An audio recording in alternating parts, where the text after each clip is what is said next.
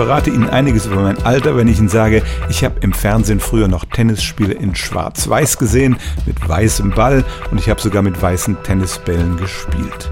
Aber als das Farbfernsehen aufkam, überlegten sich die Tennisfunktionäre tatsächlich, wie sie den Ball auf dem Fernsehschirm sichtbarer machen könnten und kamen auf die Idee, ihm so eine Neonfarbe zu geben. Heute noch streiten sich die Leute darüber, ob man die gelb oder grün nennen soll. Und die Regeln wurden tatsächlich 1972 so geändert, dass neben den weißen nun auch diese neonfarbenen Bälle erlaubt sind.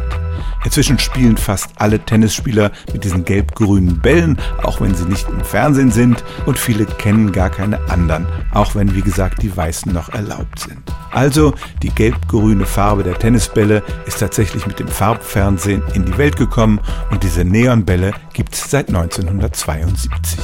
Stellen auch Sie Ihre alltäglichste Frage unter stimmt's at radio1.de.